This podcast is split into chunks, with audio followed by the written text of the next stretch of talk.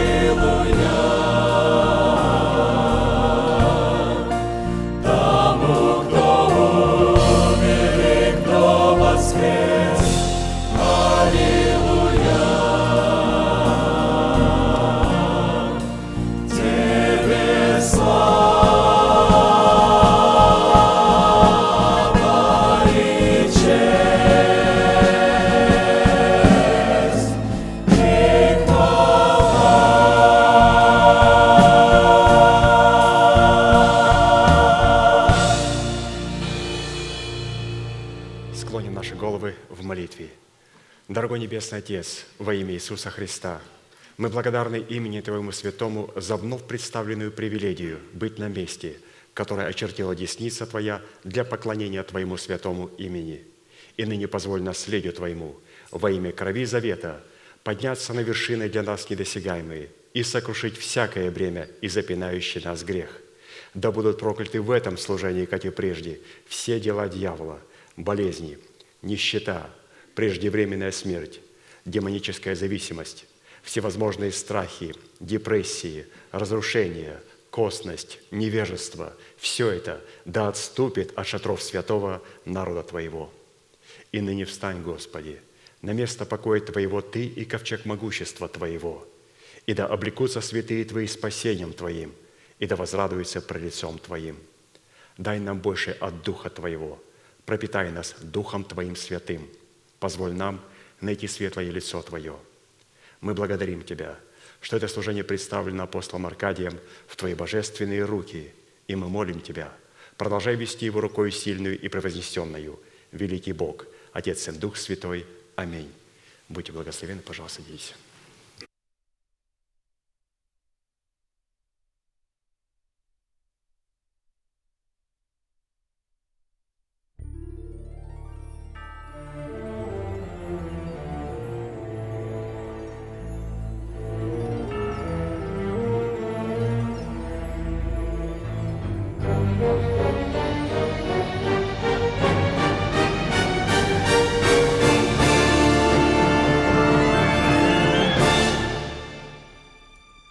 in peace.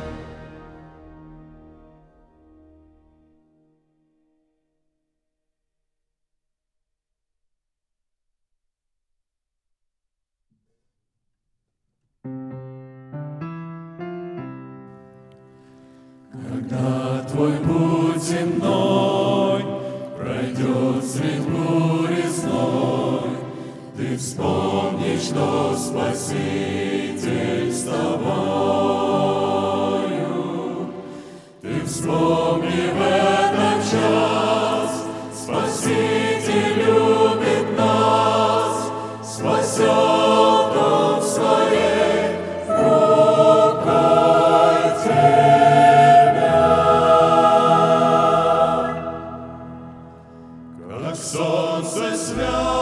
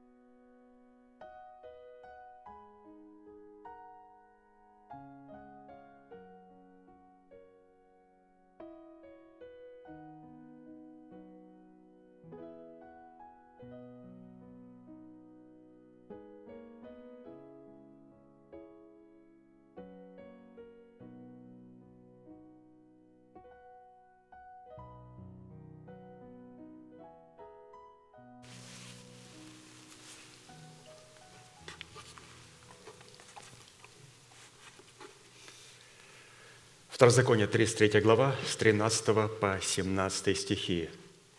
Об Иосифе сказал, «Да благословит Господь землю его вожделенными дарами неба, росою и дарами бездны, лежащие внизу, вожделенными плодами от солнца и вожделенными произведениями луны, превосходнейшими произведениями гор древних и вожделенными дарами холмов вечных, и вожделенными дарами земли и того, что наполняет ее. Благословение явившегося в терновом кусте да придет на главу Иосифа и на теме наилучшего из братьев своих. Крепость его, как первородного тельца, и роди его, как роди буйвола. Ими избадет он народы все до пределов земли. Это тьмы Ефремовы, это тысячи Манасиины. Обратим наше внимание, пишет апостол Аркадий, на награду, которая содержится в первородстве Христа, представленного нам в имени Иосифа, и которая является нашим наследием во Христе Иисусе. И, конечно же, задается вопрос, а сегодня служение десятины приношений, стоит ли говорить о первородстве? Дело в том, что слово «десятина» включает в себя понятие «святыня Господня», отделенная для Бога. И также следующее ее определение – это первородный, первенец, первый, наилучший. То есть, как мы видим, говоря о первородстве Христа, которое нам будет сегодня представлено в проповеди пастыря Аркадия в имени Иосифа, для нас сокрыта десятина. Каким образом мы можем на самом деле чтить Бога десятинными приношениями? Не платить Ему, а выкупать наше наследие, которое находится в Иисусе Христе. У Бога ничего нельзя купить, у Него можно только выкупить. Выкупить мы можем только тогда, когда это будет по праву юридическим нашим наследием. А это необходимо будет подтвердить. Когда народ израильский был в доме рабства своего в Египте, и Господь уводил их из дома рабства, то Писание говорит, Он поразил всех первенцев Египта, от первенцев человеческих до первенцев из скотов. Всех поразил первенцев. И потом сказал народу израильскому, когда вы войдете в землю обетованную, в землю хананскую, запомните следующее, что все первородное, развержающее ложесно, должно посвящаться мне из скота на жертвоприношение, а всякий первородный сын, родившийся в доме твоем, должен выкупаться тобою. Иными словами, когда у человека, например, у еврея в доме рождался первородный осленок – Осленка нельзя было приносить в жертву Господу, поэтому осленка, Писание говорит, через закон Моисея необходимо было заменять агнцем. Или же можно было его выкупать, то есть серебром или золотом. Но когда они выкупали, то они должны были приложить пятую часть, то есть сверху еще 20%. Ну, я хочу показать, что каким образом происходит это слово «выкуп», как поясняет очень красиво пастор Аркадий, что прежде чем что-то выкупить, необходимо, чтобы это нечистое, вот как осленок, стало чистым, то есть заменить его агнцем. И когда оно станет чистым, теперь необходимо сделать его святым, необходимо его выкупить, показав о том, что мы имеем на это право.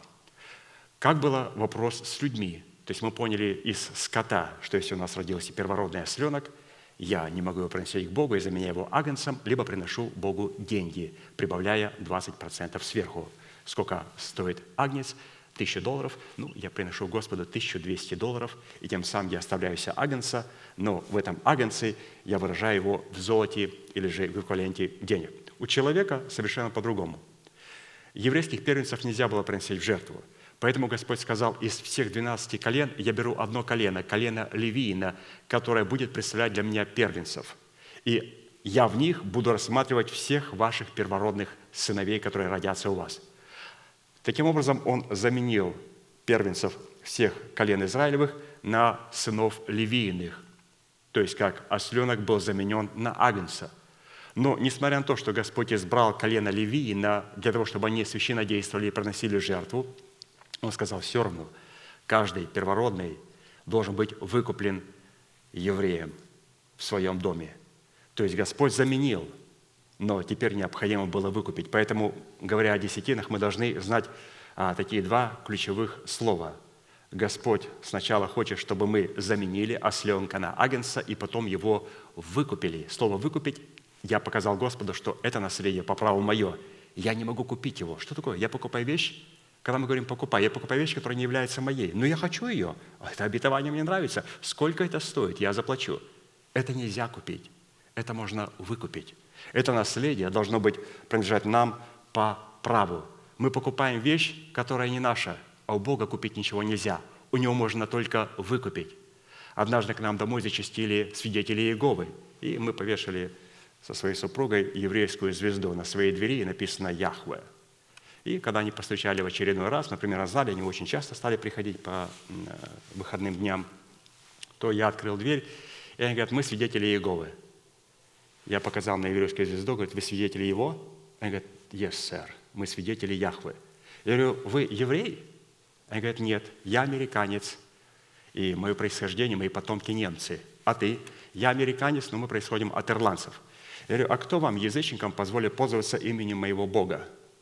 Вы можете, я сказал, скажете, что вы христиане, веруете в еврея Иисуса Христа, и мало того, вы, наверное, крещены Духом Святым, и можете подтвердить это и наговорением на иных языках – Они сказали, нет, мы в это не верим. Христос был пророк, Он не был Сын Божий. А Дух Святой – это электричество в проводах, это не личность.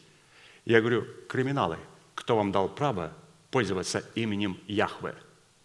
И тогда один из них, который был более пожилой, с молодым человеком, сказал, простите, сэр, мы должны идти. Я говорю, первый раз встречаю эгоистов, которые убегают. Вы обычно бегаете за людьми. Я говорю, вот когда вы будете убегать, особенно говорю молодому человеку, подумай, кому ты служишь. Ты не имеешь юридического права называть моего Бога своим Богом. С этого раза они внесли в свою систему, что этот дом посещать нельзя. Там есть поклонники Яхвы. Итак, из девяти а, составляющих, которые включают в себя образ вожделенных даров неба, образ росы, образ даров бездны, лежащей внизу, образ вожделенных плодов от солнца, образ вожделенных произведений Луны, образ превосходнейших произведений гор древних, образ вожделенных даров холмов вечных, образ вожделенных даров земли, образ благословений и явившегося в терновом кусте, мы рассмотрим третий образ – и третья составляющая награды, принадлежащая Христу в имени Иосифа, положенная на счет во Христе, это образ вожделенных даров бездны, лежащих внизу. Вожделенные дары бездны, которые лежат внизу, это наше наследие, и его невозможно купить, его необходимо выкупить. А чтобы выкупить, мы говорим, Господи, во-первых, я был заменен, мое первенство было заменено, я призвал, признал в своей жизни человека, посланного Богом – как евреи, они не имели права выкупать до тех пор, пока они подтвердят, что они признают статус левийных сынов, сынов левийных, через приношение десятины, приношение им. Поэтому для меня, я говорю, говорю, Господь, я вхожу в это наследие, и оно по праву мое, потому что я рассматриваю свое наследие в Твоем теле, я подчинил себя порядку Божьему. И я выкупаю его, я плачу соответствующую цену для того, чтобы это наследие стало моим. Итак, образ вожделенных даров бездны, лежащих внизу. Словом «бездна» обозначаются все измерения, которые обладают бескрайной глубиной, которые на самом деле отражают и обуславливают безмерное и неисчерпаемое содержание сути природы самого Бога, а также созданных им человеков и ангелов. И такой бездной обладает, как мы прочитали, Бог, сотворенные ангелы и рожденные человеке.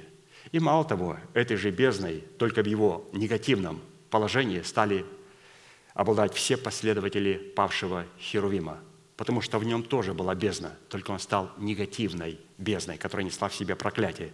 И поэтому все его последователи обладают тоже бездной, но негативной бездной. Мы с вами обладаем вот этой глубиной, бездной, которая лежит а, внизу с ее дарами – и чтобы дать определение вожделенным дарам бездны, лежащей внизу, призванных выстраивать наши отношения с Богом, который представляет бездну, распространенную вверху над небесами, возьмем за, за основание Псалом 84 с 11 по 14 стих. Писание говорит, «Милость и истина встретятся», то есть встретятся. «Правда и мир облобзается», то есть поцелуется. «Истина возникнет из земли, и правда проникнет с небес. И Господь даст благо, и земля наша даст плод свой. Правда пойдет перед Ним и поставит на путь стопы свои». Итак, здесь говорится, и земля наша даст плод свой. Когда? Когда милость и истина встретятся, и правда и мир облобзается. Наша земля даст плод свой. Наша земля – это образ почвы нашего сердца, а следовательно и нашей бездны – Отсюда следует, что речь идет о таких дарах бездны, которые обуславливаются истиной, истиной, возникшей из почвы нашего сердца, сердца, возрожденного от семени слова истины, которое призвано взращивать плод истины или же плод правды.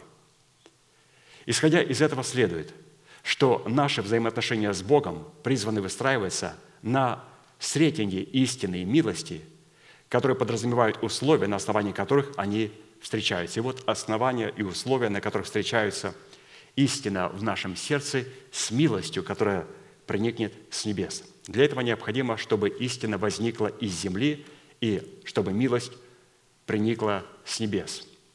Истина возникает из земли. Что это обозначает? это истина, которая будет произрастать из земли. Это истина, которая будет давать ростки и молодые побеги из земли. Это истина, которая будет производить работу в сердце, соответствующей этой истине. Эта истина будет растить волосы на голове и на бороде. То есть истина возникнет из земли. Растить волосы на голове – это признавать статус и порядок в Церкви Божьей. Растить волосы на бороде – это значит позволить себя обличать в рамках священного Писания. Волосы на голове – я признаю власть, волосы на бороде – это признак того, что я готов принимать обличение. Именно когда пророки обличали, одна из символик, они должны, когда были обличать, брат брать взрослого мужчину за бороду и говорить вот в таком порядке с ним. Брали за бороду, трясли его, встряхивали и обличали его Словом Божьим. Поэтому праведник, у которого истина возникла из земли, не только должен иметь волосы на голове, «О, я признаю помазанника Божия». Но когда помазанник Божий приходит и начинает потрясывать меня за бороду, я говорю, на каком основании? Вы, я не согласен с этим. Ну какой же я праведник? Это говорит, что у меня истина не сможет возникнуть из земли. Но если у нас все это есть, тогда Писание говорит, милость проникнет с небес. А это означает, милость обратит свой взор, милость обратит свое благоволение, презрит на истину, милость будет смотреть с восхищением на истину, возникшую от земли, милость будет успокаивать свой взор на истине, возникшей от земли, милость будет хвалиться истиной, возникшей из земли.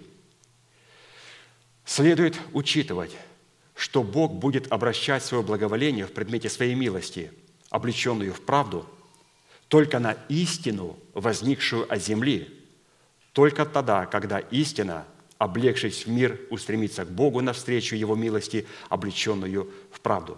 То есть, когда Господь обратит свое благоволение к нам, это только когда истина в нашем сердце облечется в состояние мира и устремится навстречу к милости Божьей – которое облечется в правду, в правосудие и в суд Божий. Очень интересно. Другими словами говоря, Сретение истины с милостью дает Богу возможность явить в этом сретении свое правосудие и свою правду над всеми непокоряющимся Евангелию Царствия, начиная от тех, кто отрекся от своего первородства, и заканчивая миром и согрешившими ангелами – то есть мы с вами, святые, здесь увидели, что каким образом истина встречается с милостью. То есть для этого необходимо обладать праведностью веры. Писание говорит, ибо не законом даровано Аврааму или семени его обетования быть наследниками мира, но праведностью веры. И праведность веры – это истина, которая облеклась в мир и встретилась с милостью Божьей, которая облечена в правду Божию. И если вот это все суммировать, святые, а, будем говорить, у меня есть больше, но я не буду занимать наше время, сегодня у нас хлеб преломления, чтобы суммировать все это формулу, то формула будет звучать следующим образом, то, что мы смогли извлечь из откровений нашего Отца, брата Аркадия, что мы должны в своем сердце взрастить истину в плод правды. Для чего в плод правды – Потому что когда мы взрастим истину из семени оправдания в плод правды, это дает юридическую правду Богу, прийти к нам как милость. Но вот в чем уникум. Всегда, когда милость Божия приходит, она приходит в формате славы, и она обязательно наказывает беззаконие. Когда идет милость, милость идет с правдой и с правосудием. И поэтому, когда Господь увидит в нашем сердце истину, которая взрастила плод правды – он направится к этому человеку, чтобы благословить его. Но когда он будет идти со своей милостью, он облечет свою милость в правосудие и суд Божий и будет разрушать все то, что вокруг этого человека угрожает ему в лице у ветхого человека, в лице людей, в которых нет веры в Церкви Божьей. Потому что милость, которая идет с небес и приникнет с небес, она будет облечена в состояние правосудия и суда Божия. А земля или же наше сердце – принявшее истину сема Слова Божия, оно должно обязательно какое-то времени взрасти плод правды, для того, чтобы милость, которая будет облеченная в правосудии суд Божий, не убила, а явила милость и благословение. Милость для сосудов милосердия, а проклятие для сосудов гнева. Поэтому, святые, мы сейчас будем петь псалом Господа и благодарить Его за то, что мы имеем великую привилегию иметь истину в нашем сердце – принять эту истину в свое сердце, для того, чтобы позволить этой истине принести плод правды. Плод правды еще раз нам нужен только для того, чтобы сказать, Господи, помилуй нас. Мы пели сейчас песнь «Lord, have mercy». Господи, помилуй меня. Он говорит, я помилую тебя, но когда я буду идти с милостью, я облекусь в правосудие и суды Божии. Хотим ли мы с такой милостью встретиться, которая облечена в правосудие и суд Божий? Хотим. Почему? Потому что мы чтим Бога, и мы будем это наследие, лежащее в плодах бездны, в нашем сердце, выкупать прямо сейчас. Встанем, пожалуйста, и будем петь псалом. thank you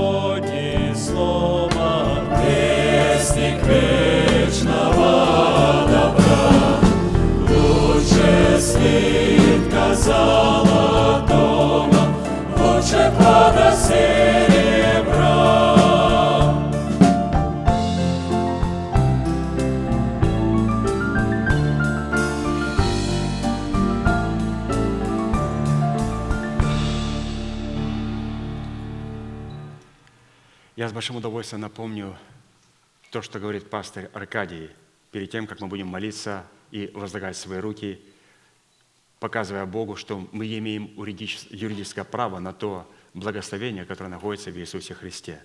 Это что всякий раз, когда народ израильский чтил Бога десятинными приношениями, то ли в скине Моисеевой, то ли в храме Соломоновом, он должен был по предписанию Моисея, который тот получил по откровению от Бога, возлагать свои руки на свои приношения и исповедовать одно чудное исповедание, которому они были верны тысячелетиями.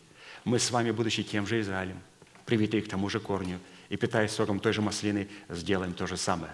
Протяните вашу правую руку, символ правовой деятельности, и, пожалуйста, молитесь вместе со мной. Небесный Отец, во имя Иисуса Христа, я отделил десятины от дома своего и принес в Твой дом – чтобы в доме твоем была пища. Я не отдаю в печали, я не отдаю в нечистоте, я не отдаю для мертвого. Я глубоко верю в твое неизменное слово и рад, что имею привилегию выражать мою любовь и признавать твою власть. И ныне согласно твоего слова я молю тебя, да откроются твои небесные окна, и да придет благословение твое до избытка – на Твой искупленный народ. Во имя Иисуса Христа. Аминь, аминь. Будьте благословенны. Садись, пожалуйста.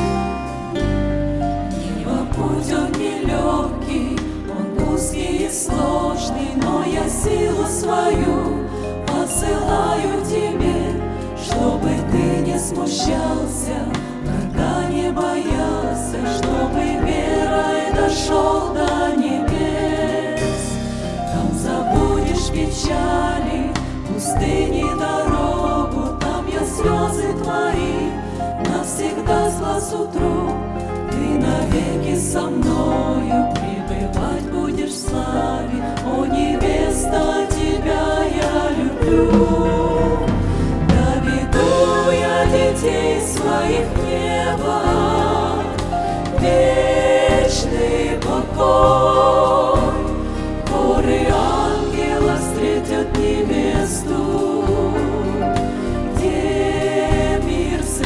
мной И сольемся в пение.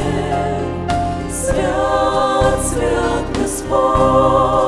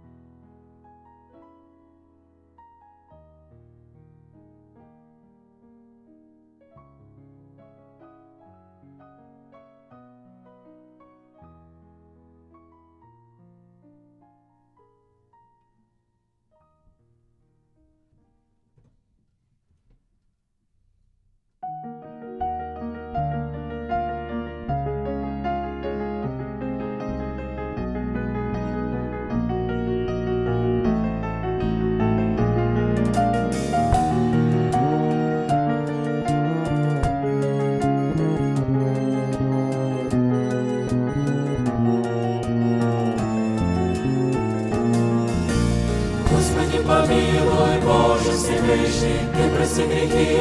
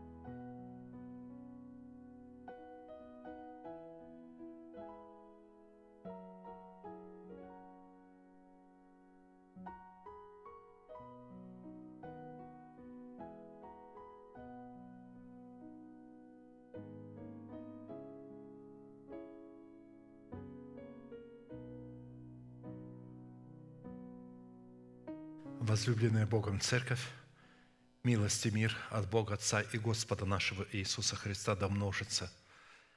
Место Священного Писания Евреям, 11 глава, 6-10 стихи. «А без веры угодить Богу невозможно, ибо надобно, чтобы приходящий к Богу веровал, что Он есть, и ищущим Его воздает. Верою Авраам повиновался призванию идти в страну, которую имел получить в наследие, и пошел, не зная, куда идет. Верою обитал он на земле обетованной, как на чужой, и жил в шатрах с Исаком и Иаковым, сонаследниками того же обетования. Ибо он ожидал города, имеющего основания, которого художник и строитель – Бог. Проповедь называется «Угодить Богу». В определенном формате, насколько позволил это нам Бог, исходя из меры нашей веры, мы с вами рассмотрели дисциплину, как ходить верою пред Богом, чтобы угодить Богу в лице веры Еноха и в лице веры Ноя. А посему продолжим рассматривать эту судьбоносную для нас дисциплину, как ходить пред Богом верою, чтобы угодить Богу в лице веры Авраама, которого Бог соделал отцом для всякого верующего. При этом следует отметить, что возрастая в вере, чтобы угодить Богу, необходимо познать и исполнить одну неизменную волю Божию, состоящую в начальствующем учении Христовом в формате закона Божьего, состоящего в заповедях, постановлениях и уставах Бога. Учитывая, что воля Божия в Писании раскрывает характер и природу Бога Отца, Бога Сына и Бога Святого Духа, мы познаем волю Бога Отца во Христе Иисусе и через Христа Иисуса силою Святого Духа. Отсюда следует, что в иерархии божества Бог Отец стоит во главе, а следовательно, именно Его благая воля определяет истинность Его угодной воли, которую Он выражает через Иисуса Христа в силе Святого Духа, которая является совершенной волей Бога Отца. И общение между Богом Отцом и Богом Сыном и Святым Духом происходит через молитву, которая строится на мыслях Бога, в которые проникает Святой Дух – и с великим трепетом и жаждою со скоростью молнии вращается вокруг мыслей Бога, утоляя таким образом жажду и алканье Бога и побуждая его выразить свои мысли в изреченных им словах, чтобы утолить жажду и алканье Святого Духа, состоящую в исполнении изреченного Богом Слова. Исходя из такой парадигмы, воля Божия раскрывает себя с разных сторон в трех функциях – благой, угодной и совершенной воли, которая содержит в себе мысли Бога, слова Бога изреченные Богом через Иисуса Христа, и дела Бога, приводящие изреченные им слова в исполнении Святым Духом, как написано. «Итак, умоляю вас, братья, милосердием Божиим, представьте тела ваши в жертву живую, святую, благоугодную Богу для разумного служения вашего, и не сообразуйтесь с веком сим, но преобразуйтесь обновлением ума вашего, чтобы вам познавать, что есть воля Божия благая, угодная и совершенная. Познать суть воли Божией, которая отражает характер и природу Бога Отца, Бога Сына и Бога Святого Духа можно только через слушание благовествуемого Слова. А для этого необходимо три условия. Первое – это облечься в царственные ризы ученика или раба Христова. А для этого необходимо совлечь себя зловонные отрепья своего надменного ума, который возведен нами в нашего идола, что делает нас нечестивыми и противниками Бога, как написано, «Зато так говорит Господь Бог, так как ты ум твой ставишь наравне с умом Божиим, вот я приведу на тебя иноземцев, лютейших из народов, и они обнажат свои мечи против красы твоей мудрости, и помрачат блеск твой, не изведут тебя в могилу, и умрешь в сердце морей смертью убитых». Иезекииля 28, 6, 8. Таким образом, мы сами поставляем себя в разряд людей нечестивых, когда пытаемся своим необрезанным и неопузданным умом толковать слова Священного Писания, называя их форматом рема, в то время как они записаны в формате логос, то есть в формате мыслей. Эта парадигма отражена во многих местах Писания, и вот одно из них – зная прежде всего то, что никакого пророчества в Писании нельзя разрешить самому собою, ибо никогда пророчество не было произносимо по воле человеческой, но изрекали его святые Божьи человеки, будучи движимы Духом Святым. 2 Петра 1, 20, 21. Второе – это задействовать в постижении благовествуемого нам слово орудия нашего мышления, обновленного духом нашего ума, который является умом Христовым в нашем духе. Третье – это принять Святого Духа в свое сердце в качестве и достоинстве Господа и Господина нашей жизни – который при наличии у нас обновленного ума поможет познавать нам волю Божию в пределах или же в границах того света, в границах которого ходит Бог. Практически в хождении пред Богом у всех библейских персонажах, которые, верою ходя пред Богом, угодили Богу, мы будем продолжать рассматривать взращивание Царства Небесного внутри нас из семени слова оправдания в плод правды в лице рожденного нами Мафусала. Но как так как Царство Небесное, как внутри нашего тела, так и снаружи нашего тела, определяющее Христа в нашем теле и наше тело во Христе, многогранно и многофункционально, нам просто необходимо рассмотреть Царство Небесное со всех сторон в доступных нам сферах. Учитывая же, что Бог содел Авраама, отцом всех верующих, ходящих по следам веры Авраама, было бы непростительно с нашей стороны не рассматривать и не рассмотреть анатомию веры Авраама в хождении пред Богом, которой он угодил Богу и получил праведность по вере.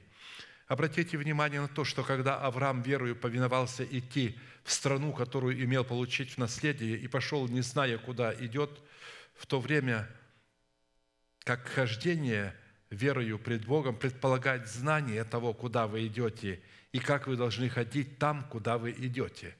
А он еще не знал, куда идет. Забегая наперед, я повторю одну неизменную истину, что до тех пор, пока мы крестом Господа Иисуса не умрем в Его смерти для своего народа в лице нашей национальности, для дома нашего Отца, противящегося истине и для растевающих вожделений своей души – у нас не будет возможности принять никакого знания, а следовательно и никакой способности ходить верою пред Богом. И это определение мы будем рассматривать в жизни Авраама. При этом я напомню, что фраза «ходить пред Богом» включает в себя значимость такого смысла – ходить во свете, в котором ходит Бог, что возможно только при одном условии, которое включает в себя ряд составляющих.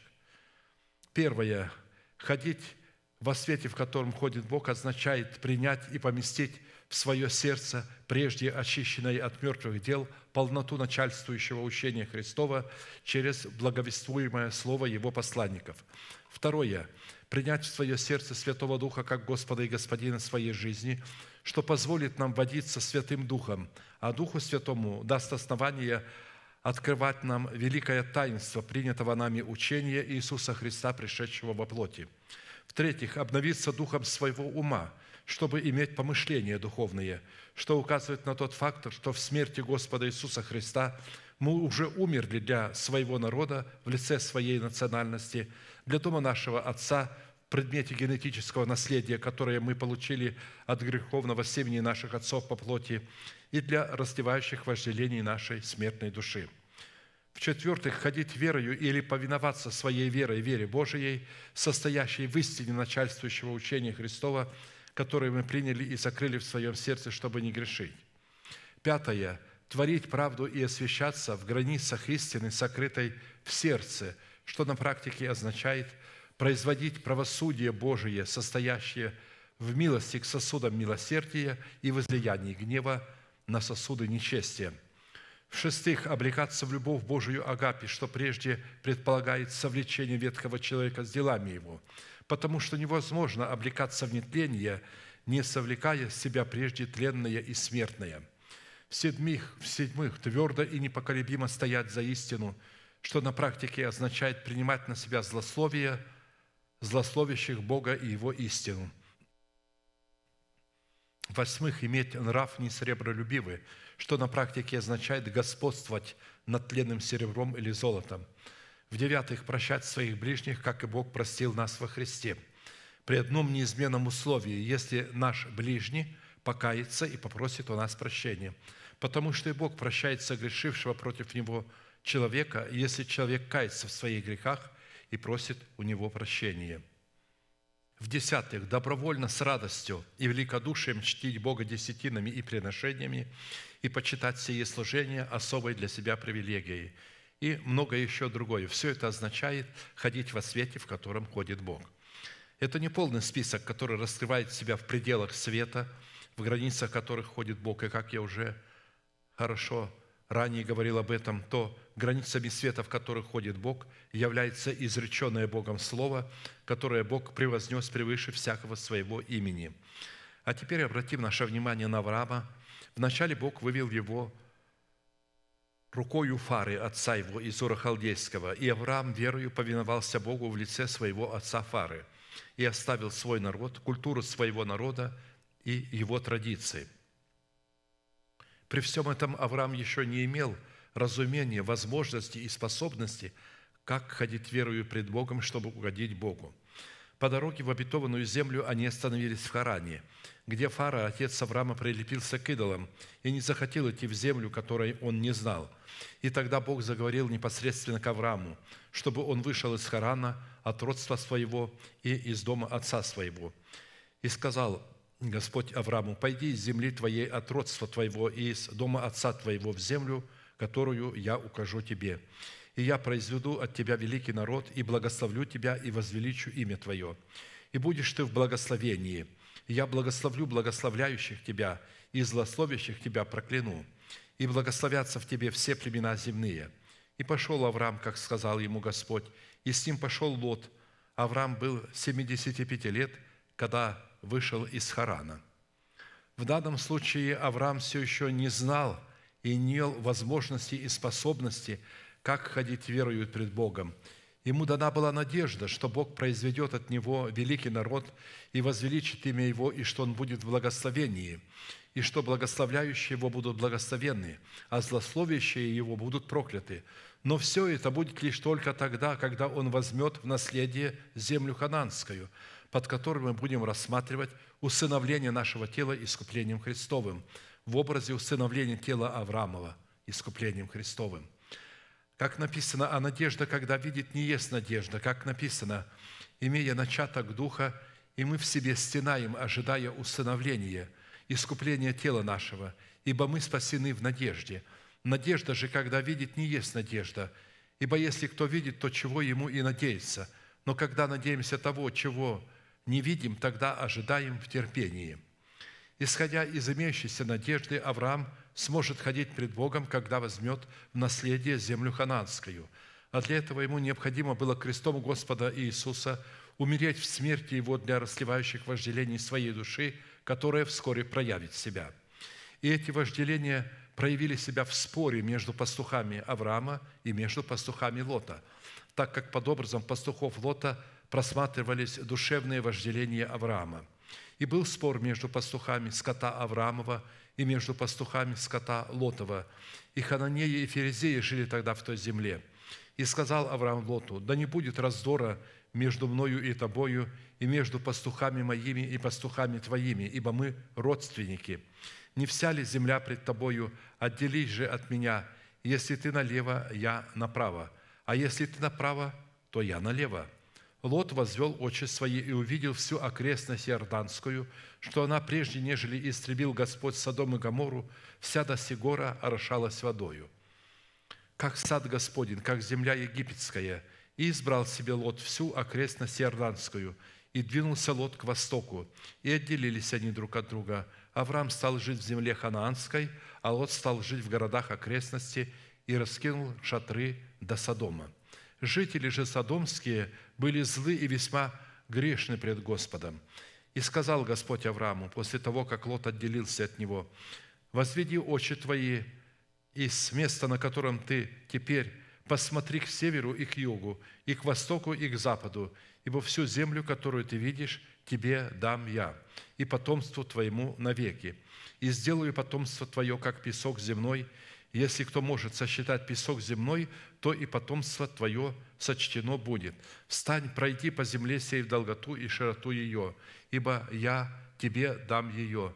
И двинул Авраам шатер, и пошел, и поселился у Дубравы Мамри, что в Хевроне, и создал там жертвенник Господу. Несмотря на то, что Авраам разделился с Лотом в образе своей души, его душа в образе Лота оставалась неспасенной – так как поселилась среди жителей Содомских, которые были злы и весьма грешны пред Господом. А посему, чтобы ходить пред Богом верою так, чтобы угодить Богу, Аврааму необходимо было не только разделиться с Лотом, представляющим его смертную душу, поселившуюся среди жителей Содома, но и спасти Лота в предмете своей души от нечестивых жителей Содома. А для этого ему необходимо было постигнуть не только путь к спасению своей души – но и пределы своего нетленного наследия, состоящего в усыновлении своего тела искуплением Христовым. В противном случае, как бы он мог ходить верою пред Богом, не разумея пределов своего нетленного наследия, состоящего в усыновлении своего тела искуплением Христовым. Как написано, «Благословен Бог и Отец Господа нашего Иисуса Христа, по великой Своей милости, возродивший нас воскресением Иисуса Христа из мертвых к упованию живому, к наследству нетленному, чистому, неувядаемому, хранящемуся на небесах для вас, силою Божией через веру соблюдаемых ко спасению, готовому открыться в последнее время. О сем радуйтесь, поскорбев теперь немного, если нужно, от различных искушений – дабы испытанная вера ваша оказалась драгоценнее гибнущего, хотя и огнем испытываемого золота, к похвале и чести и славе в явлении Иисуса Христа, которого не видев любите, и которого доселе не видя, но веруя в Него, радуетесь радостью неизреченную и преславную. Достигая, наконец, верою вашей спасения душ – к всему-то спасению относилось изыскание и исследование пророков, которые предсказывали о назначенной вам благодати». Практически Авраам должен был увидеть и осознать в обетованной ему Богом земле, представляющей усыновление своего тела искуплением Христовым, город, художник и строитель которого Бог, чтобы начать искать этот город.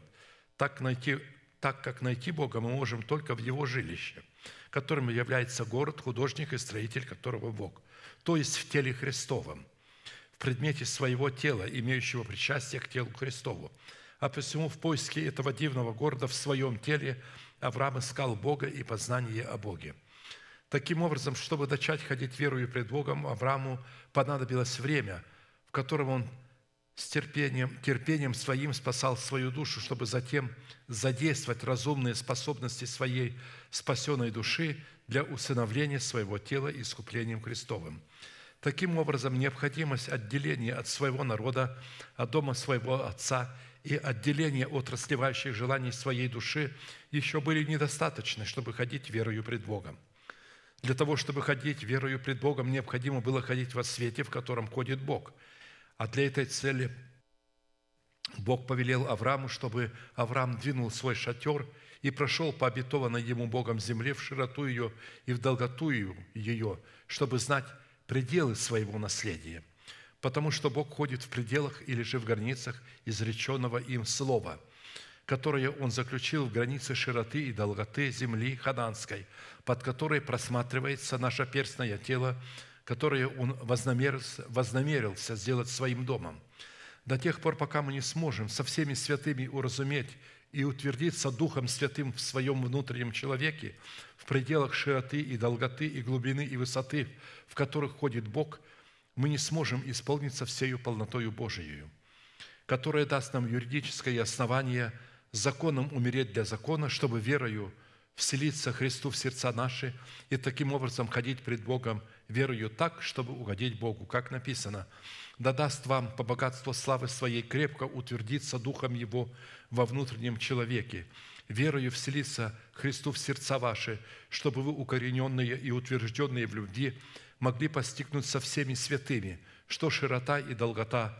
и глубина и высота, и уразуметь превосходящее разумение любовь Христову, дабы вам исполниться всею полнотою Божией. Другими словами говоря, Аврааму, а следовательно и нам – необходимо было войти в свободу Христову, состоящую в познанной им широте хананской земли, обуславливающей свободу от греха, и в познанной им долготе земли, обуславливающей способность творить правду.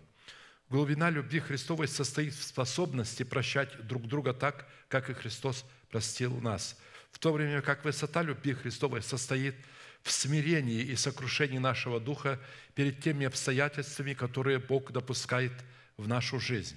Как написано, да хвалится брат униженный высотою своею. Когда Аврааму было 75 лет, Бог вывел его из Харана, который являлся пределами дома его отца и его родственников. И только по прошествии 24 лет, когда Аврааму было 99 лет, Бог обратился к нему с такими словами. Авраам был 99 лет, и Господь явился Аврааму и сказал ему – я Бог всемогущий, ходи предо мною и будь непорочен, и поставлю завет между мною и тобою, и весьма-весьма размножу тебя». И пал Авраам на лицо свое. Бог продолжал говорить с ним и сказал, «Я, вот завет мой с тобою.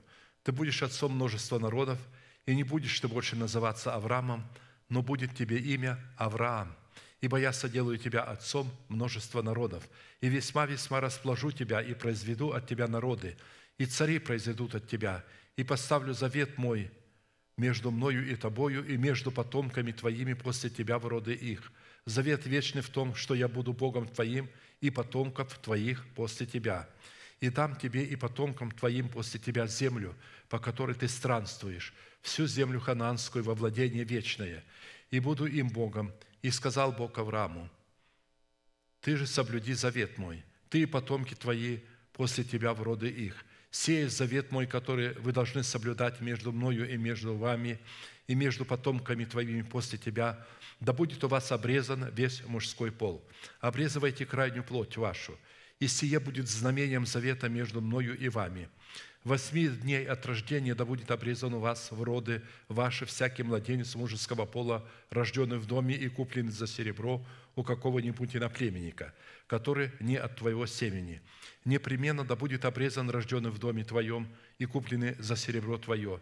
И будет завет мой на теле вашим заветом вечным, не обрезанный же мужского пола, который не обрежет крайней плоти своей, истребится душа-то из народа своего, ибо он нарушил завет мой. И сказал Бог Аврааму, Сару, жену твою не называй Сарою, но да будет ей имя Сара. Я благословлю ее и дам тебе от нее сына. Благословлю ее, и произойдут от нее народы, и цари народов произойдут от нее». И пал Авраам на лицо свое и рассмеялся, и сказал сам в себе, «Неужели от столетнего будет сын, и Сара девяностолетняя неужели родит?» И сказал Авраам Богу, «О, хотя бы Измаил был жив пред лицом Твоим». Бог же сказал, «Именно Сара, жена Твоя, родит тебе сына, и ты наречешь ему имя Исаак, и поставлю завет мой с ним заветом вечным и потомству его после него. И о Измаиле я услышал тебя, Вот я благословлю его и возвращу его, и весьма-весьма размножу. Двенадцать князей родятся от него, и я произведу от него великий народ. Но завет мой поставлю с Исаком, которого родит тебе Сара в сие самое время на другой год». Из этого места Писания следует, что только после того, когда Авраам по повелению Бога исследовал пределы своего нетленного наследия, состоящее в надежде своего призвания в предмете обетованной ему Богом земли, пройдя по ней в долготу и в широту ее, при этом под обетованной землей мы продолжаем рассматривать пределы Царства Небесного, помещенного в пределах тела Авраамова, а следовательно и нашего тела, имеющего быть усыновленным искуплением Христовым – Бог повелел Аврааму ходить перед ним и быть непорочным пред сводом тех заповедей и уставов, которые Бог дал ему в широте и долготе земли хананской. И затем на основании этих заповедей Бог заключил с Авраамом завет, на основании которых поклялся самим собою, что он исполнит все добрые клятвенные обетования, данные им прежде Аврааму, когда знамение его завета будет печатью правды на теле Авраама, в предмете обрезания его крайней плоти – которое он уже имел в своем сердце до обрезания. Услышав такое повеление, Авраам пал на лицо свое в знак согласия и смирения того, что отныне он будет верой уходить пред Богом во свете, в котором ходит Бог, так как теперь, спустя 24 года, ему стали известны пределы, в которых ходит Бог. И это были пределы слова, изреченного Богом Аврааму, состоящие в спасении его души и усыновлении его тела искуплением Христовым – через причастие Авраама к городу, художник и строитель которого Бог. При этом причастие Авраама к телу Христову, которое стало храмом Бога живого в лице Церкви Христовой, состояло в том, что благодаря соработе веры Авраама с верой Божией Бог облег Авраама в свое делегированное отцовство для всякого верующего во Христа Иисуса. Следует разуметь, что Авраам, как и мы, получил и принял в доброе сердце, очищенное им от мертвых дел – пределы полученного им слова в формате семени, и затем посеял себя в семени слова в Исааке, чтобы получить пределы этого слова в формате плода Духа, потому что плод Духа состоит во всякой благости, праведности и истине.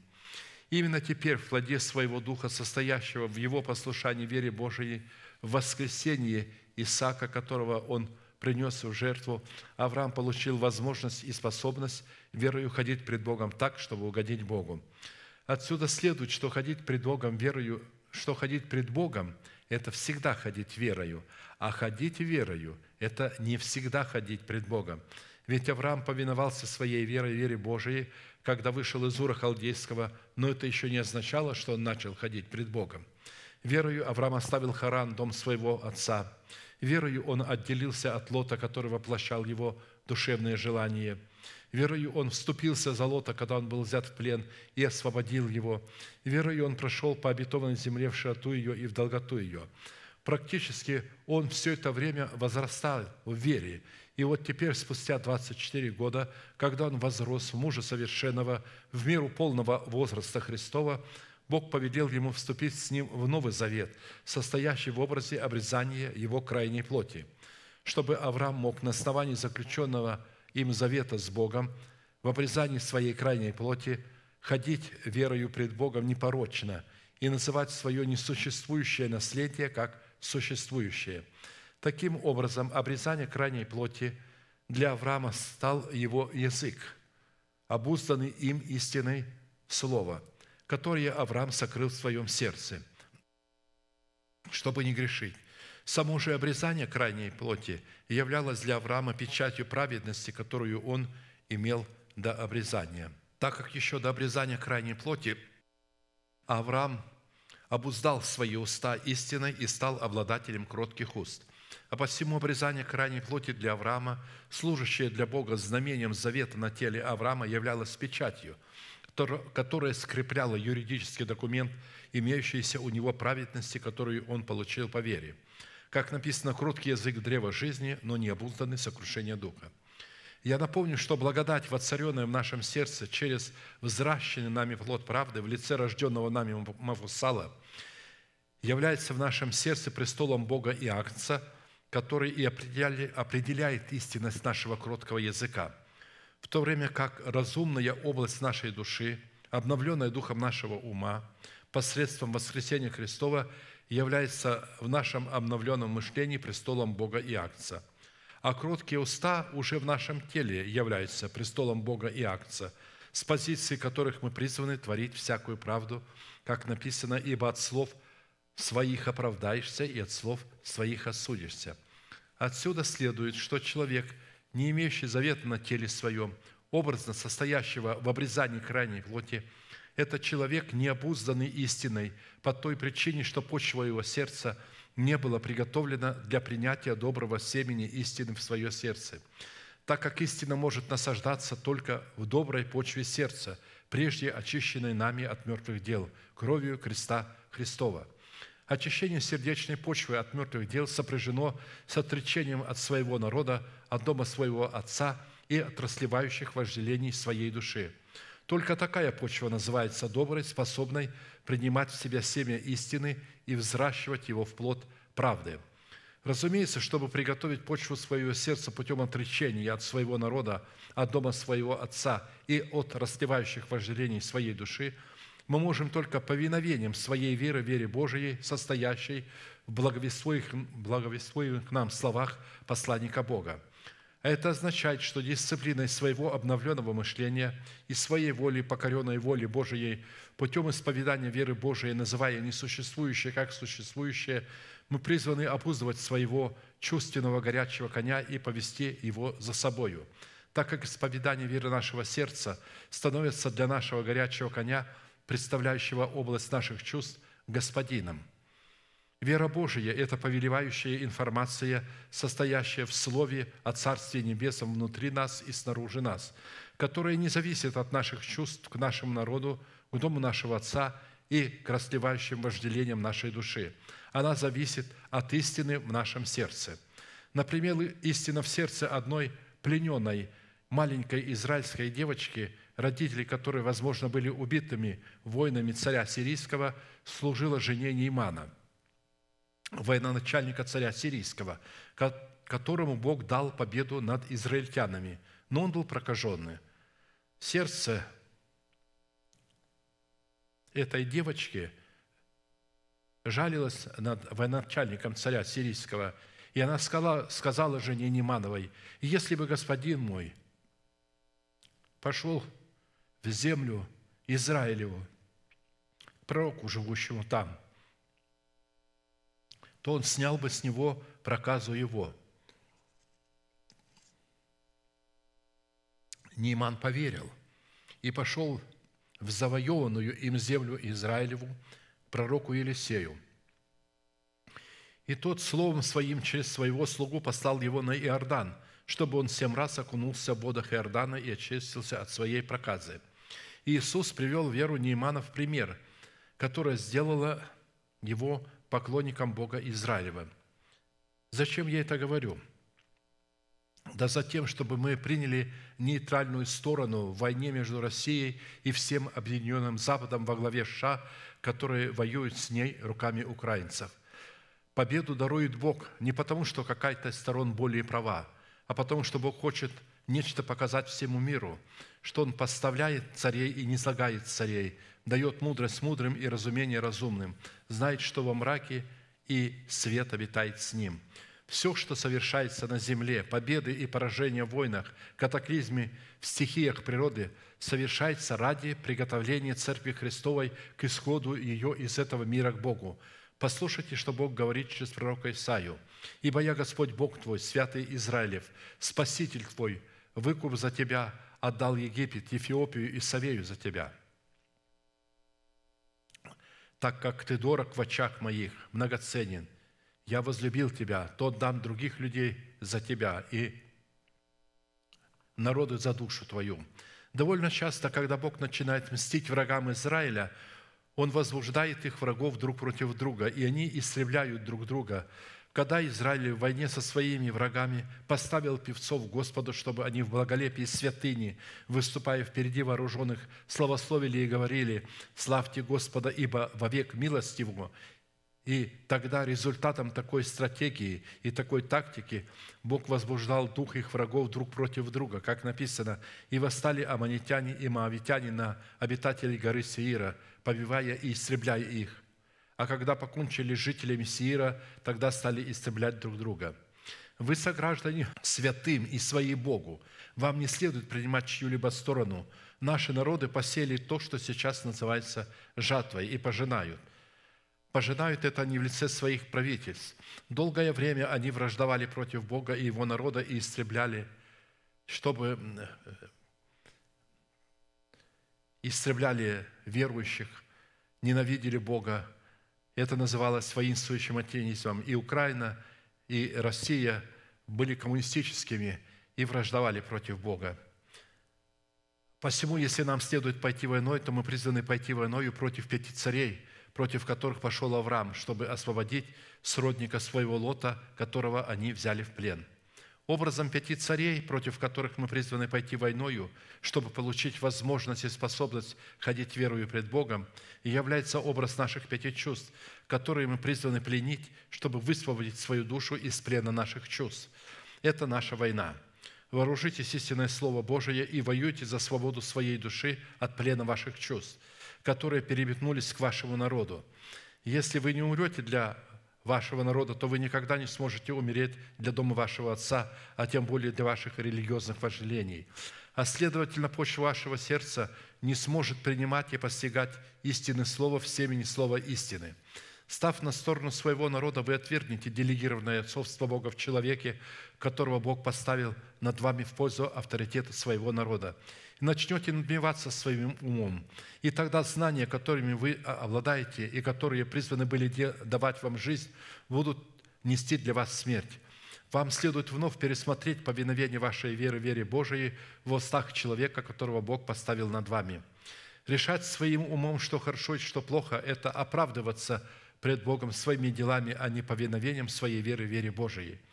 Если Авраам оправдался делами, он имеет похвалу, но не пред Богом. Ибо что говорит Писание? «Поверил Авраам Богу, и это вменилось ему в праведность. Воздаяние делающему вменяется не по милости, а по долгу, а не делающему, но верующему в того, кто оправдывает нечестивого.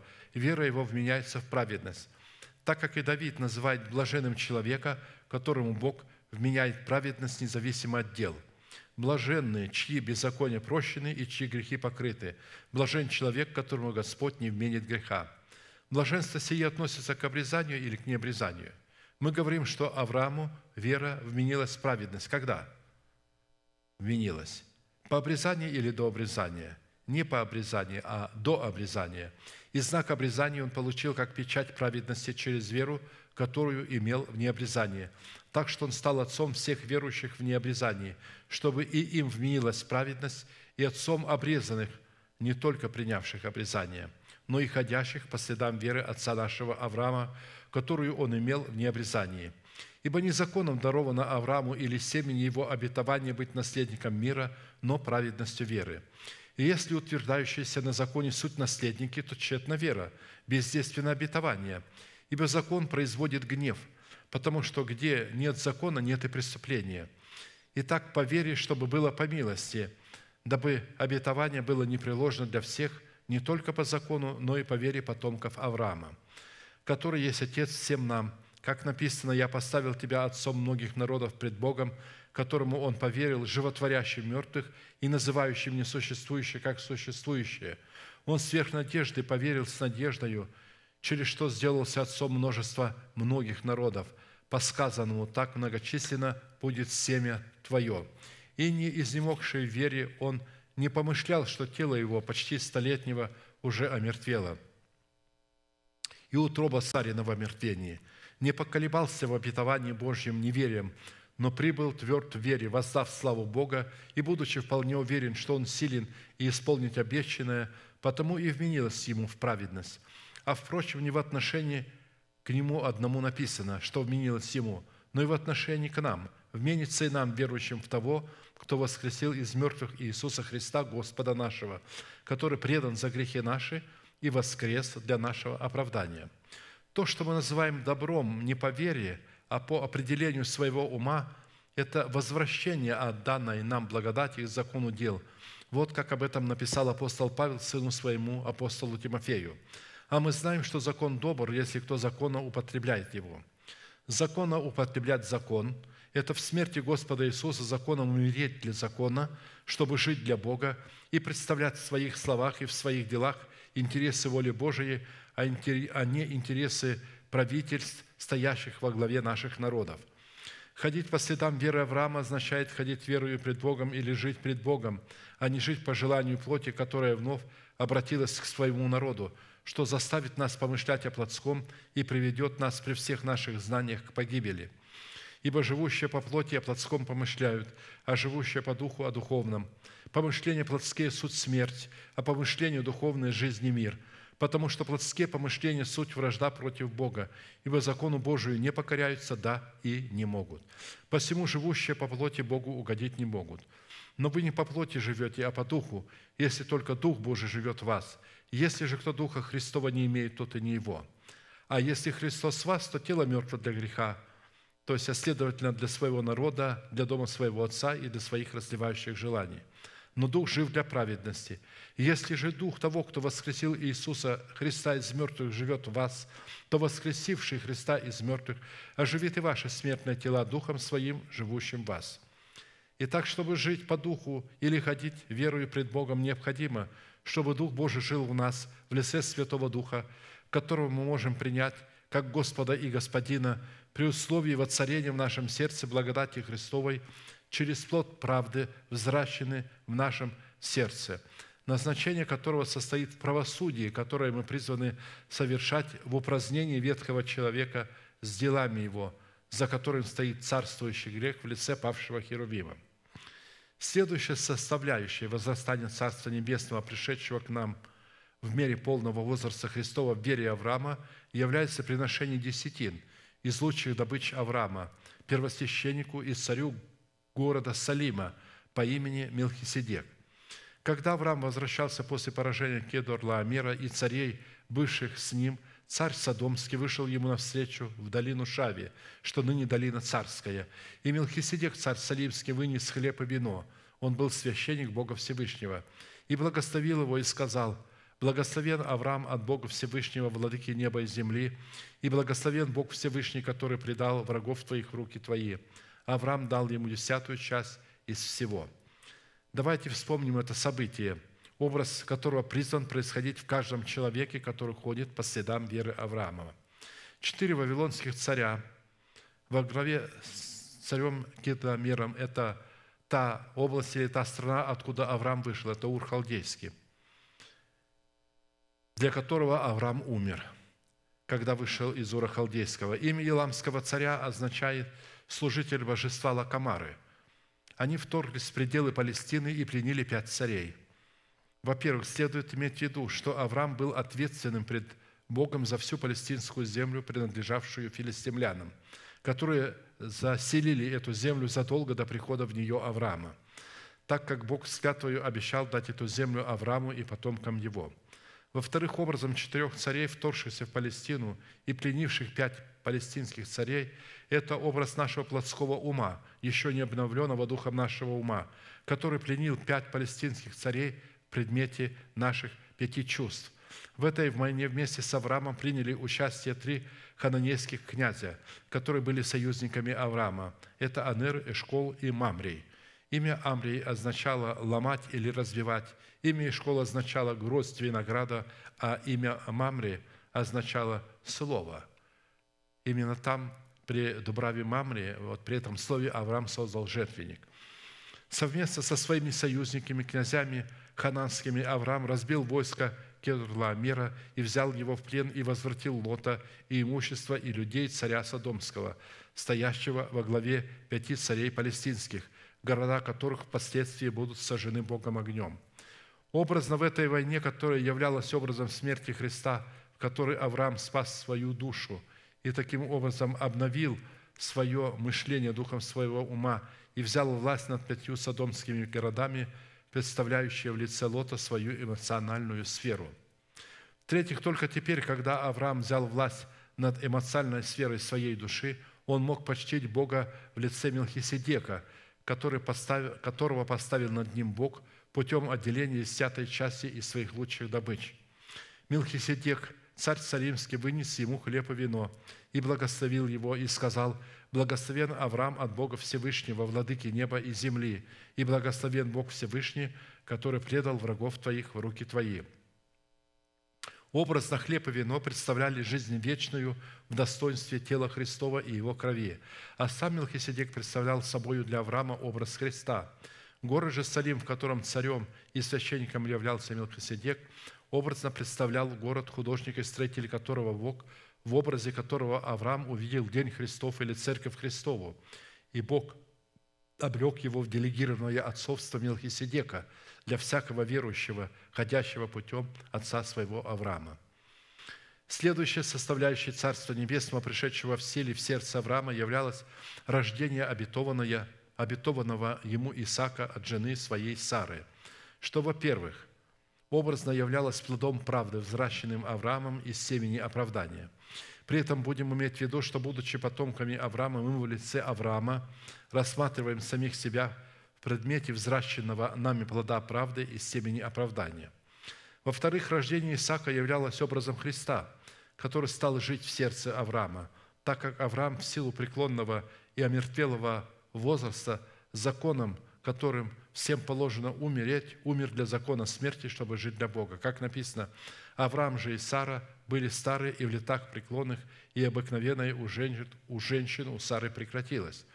Раскрывая образ этой мысли, апостол Павел писал, «Верою и сама Сара, будучи неплодна, получила силу к принятию семени и не по времени возраста родила, ибо знала, что верен обещавший.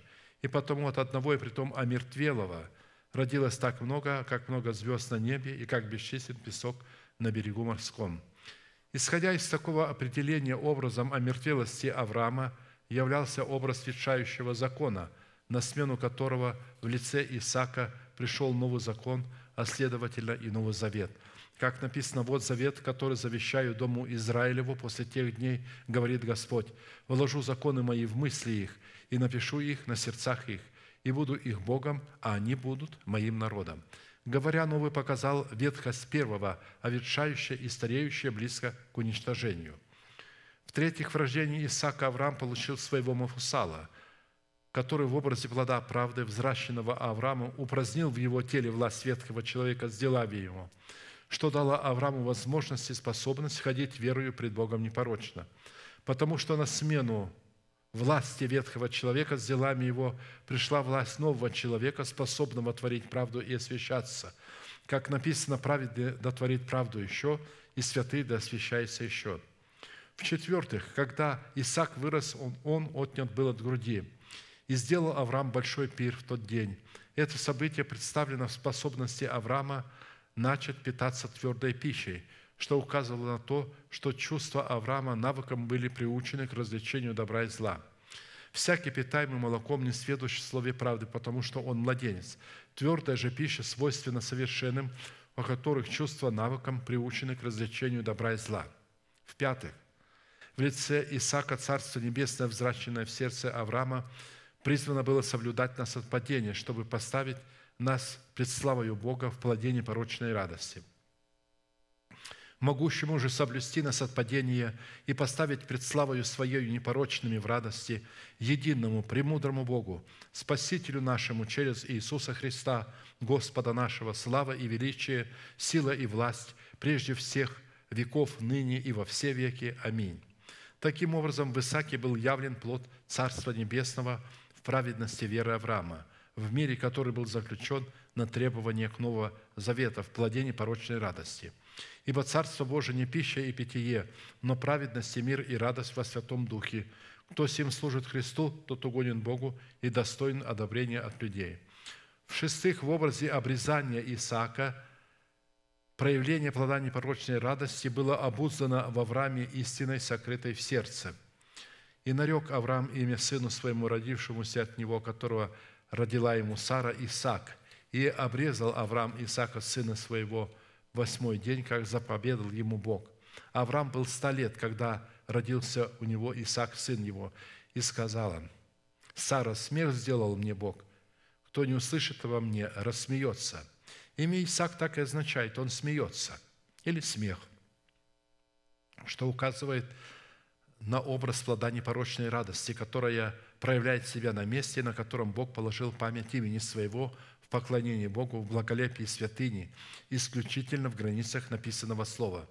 «Пошли свет Твой и истину Твою, доведут они меня и приведут на святую гору Твою и в обители Твои.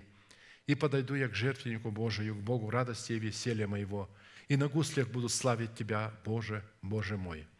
А теперь сравните характер поклонения при жертвоприношении в скине Моисеевой или в храме Соломоновом, насколько соответствует это поклонение в вашем служении, благолепию этого поклонения, характер которого призван являться эталоном для подражания.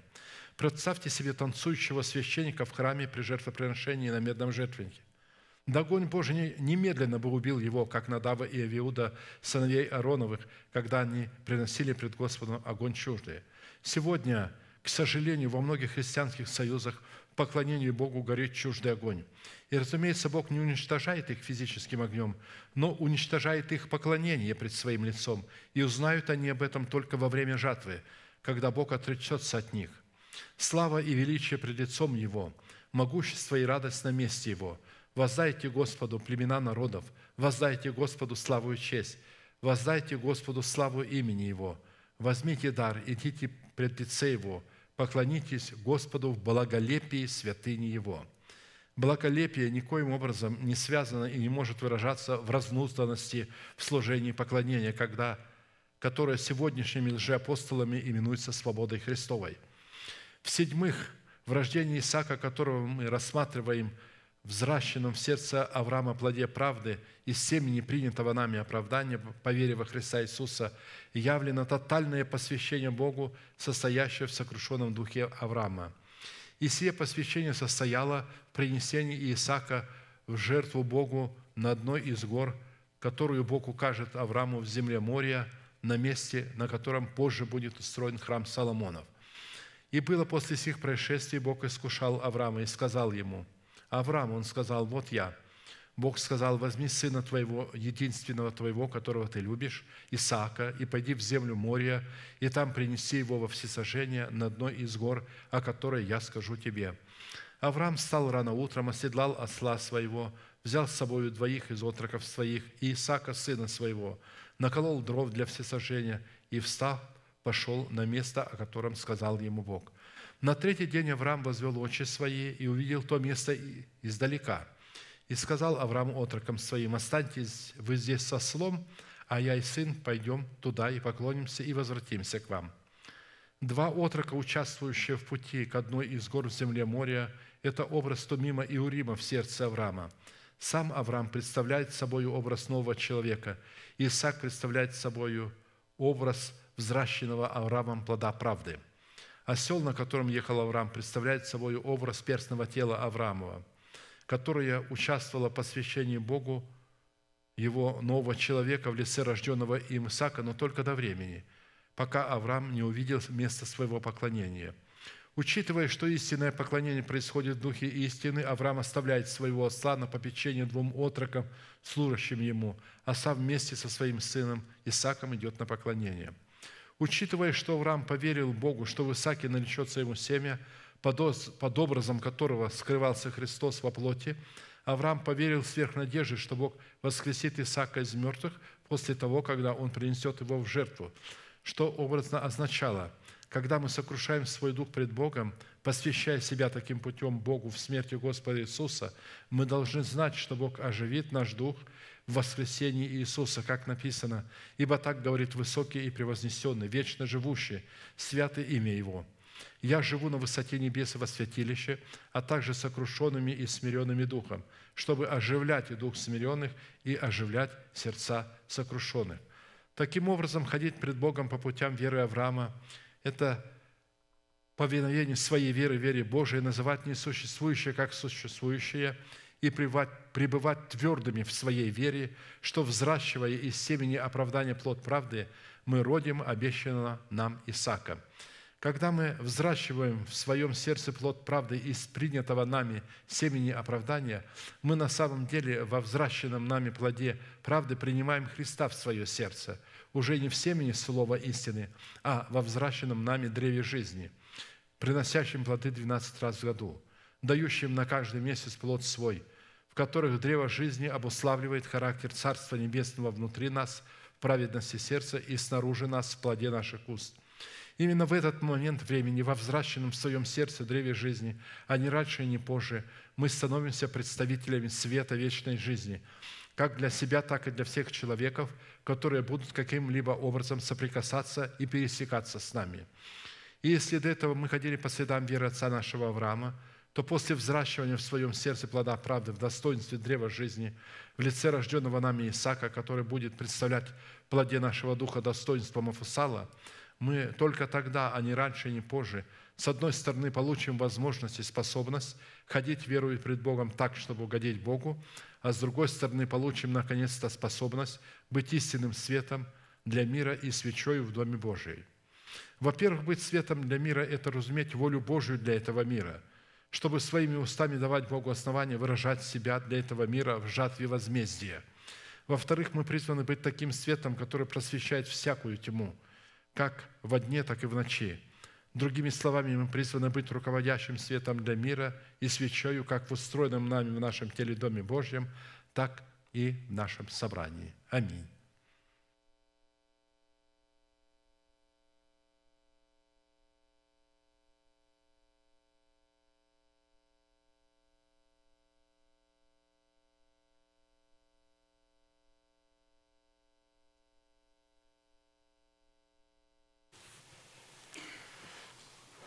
Позвольте мне, святые, от вашего лица поблагодарить пастора Аркадия за то слово, которое он нам передал.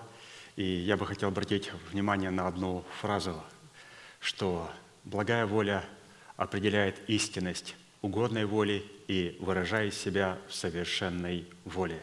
Потрясающая фраза, в которой сокрыл себя Бог Отец, Бог Сын и Бог Дух Святой. Благая, угодная и совершенная воля. Еще раз. Благая воля определяет истинность угодной воли и выражая себя полностью в совершенной воле. То есть насколько важно понимать благую волю. Это воля, в которой сокрыл себя благий Бог. И эта благая воля, для того, чтобы иметь право ее определять в угодной воле, выражать ее в совершенной воле, необходимо три определенных действия, которые может исполнить только ученик Христа. Это, во-первых, скинуть себя все зловоние своего плоского ума.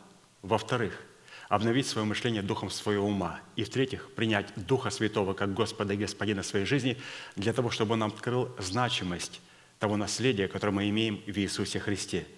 И мы сейчас, святые, начнем с первого шага. Это не говорит, что мы не находимся во втором и в третьем шаге.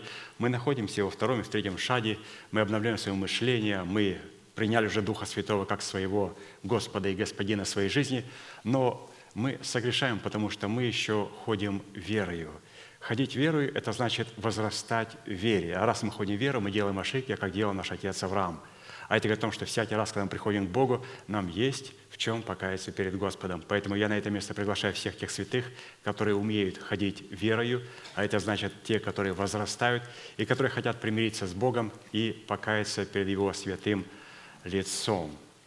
И это послужит для нас благословением – Поэтому все те, кого влечет Господь, перед тем, как мы будем участвовать и вкушать эту трапезу, которая является святыней Господней, нам необходимо утвердить свое звание святых.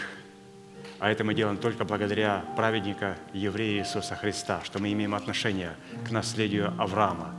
И мы это будем делать посредством пролитой крови Сына Человеческого – Сына Божьего, который воплотился ради нас, чтобы искупить нас и спасти нас. Мы будем ждать вас у алтаря. Будем молиться. Страдать.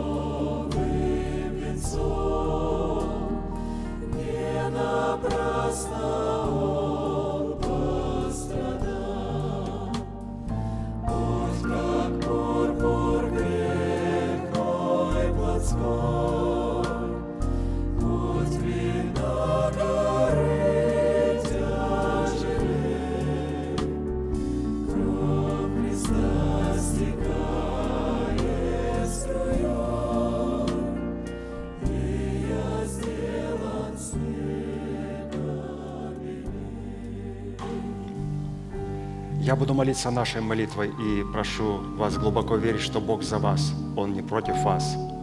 Он возлюбил вас вечной любовью. Он даровал нам дело своего искупления. Он встал между нами и нашими врагами, чтобы защитить нас и поднять нас до своего уровня. Глаза закрыты – это элемент тайной комнаты. Руки воздетые к небесам – это знак того, что мы готовы принять от Господа без гнева и сомнения. Молитесь, пожалуйста, вместе со мной. Небесный Отец, во имя Иисуса Христа, я прихожу к Тебе, и на этом святом месте, в собрании святого народа Твоего, я раскрываю мое сердце, чтобы Ты мог увидеть мою боль, мое страдание, мою рану, нанесенную грехом и похотью, которые я ненавижу и от которых я отрекаюсь. Я прихожу к Тебе с моей зависимостью – запинающим грехом, попранной честью и поруганным достоинством. Прошу Тебя, прости меня, омой меня, очисти меня, исцели мою рану. И прямо сейчас, перед небом и адом, я хочу исповедать, что согласно Твоего Слова я омыт, я очищен, я исцелен, я восстановлен, я оправдан – я спасен. Прощаются грехи ваши и беззакония ваши во имя Иисуса Христа. Да благословит тебя Господь, да презрит на тебя светом лицом своим и помилует тебя и да даст тебе мир. Да падут вокруг тебя тысячи и десятки тысяч, одесную тебя, а к тебе не приблизятся. Да придет на тебя благословение гор древних и холмов вечных. Да будет низвержено с шумом из тела твоего держава смерти, и на ее месте да будет воздвигнута держава жизни и воскресения. Да придет все это на тебя и на все потомство твое, и весь народ да скажет Аминь.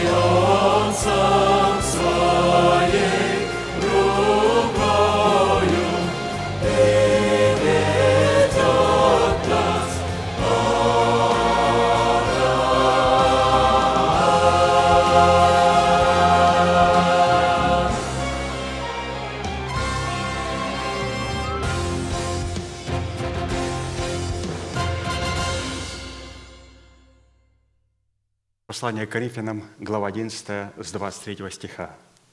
«Ибо я от самого Господа принял то, что и вам передал, что Господь Иисус в ту ночь, в которую предан был, взял хлеб и, возблагодарив, преломил и сказал, «Примите, едите, сие есть тело мое за вас ломимое, сие творите в мое воспоминание». Также и чашу после вечери сказал, «Сия чаша есть новый завет в моей крови, сие творите, когда только будете пить в мое воспоминание. Ибо всякий раз, когда вы едите хлеб сей и пьете чашу сию, смерть Господню возвещаете, доколе Он придет. Посему, кто будет есть хлеб сей или пить чашу Господню недостойно, виновен будет против тела и крови Господней.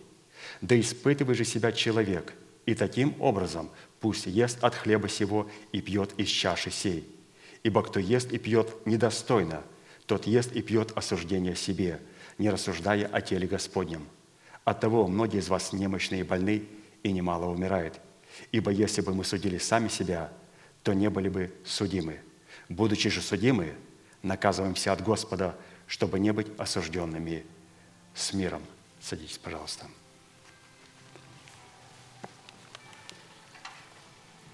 Позвольте мне напомнить, что эта великая трапеза, мы пришли на это место не для того, чтобы удовлетворить алканье и жажду просто свою физическую, а для того, чтобы утолить алканье и жажда нашего духа, чтобы наше тело, на сегодняшний день тленное тело и смертная душа были установлены искуплением Христовым.